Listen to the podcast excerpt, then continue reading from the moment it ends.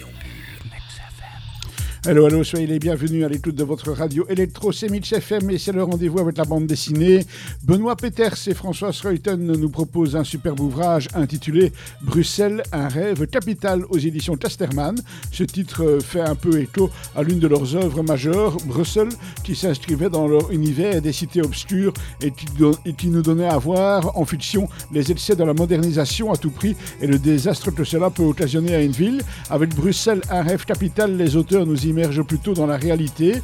Ils portent un regard critique et bienveillant sur une ville qu'ils aiment malgré parfois ses côtés sombres. Cet amour, c'est justement ce qu'ils véhiculent dans ce beau livre composé de textes illustrés. C'est un peu comme une mise au point de tout ce qu'ils ont raconté en fiction et qui pouvait sur certains aspects laisser penser qu'ils se montraient surtout réprobateurs.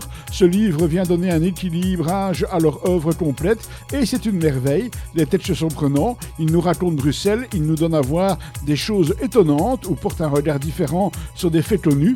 Quant aux dessins, majestueux, ils ont été réalisés au fil du temps. On y sent d'ailleurs toute l'affection que le dessinateur porte sur son sujet. C'est vraiment un ouvrage imposant et tout simplement beau. Bruxelles, un rêve capital, c'est par François Reuten et Benoît Peter, c'est aux éditions Casterman. C'est une bande dessinée qui a été résumée pour nous par Marc Descournay. Excellent lundi, excellent début de semaine à l'écoute des programmes de 1000 CFM. Et puis nous, eh bien, on se retrouve avec grand plaisir demain pour vous parler d'une autre bande dessinée.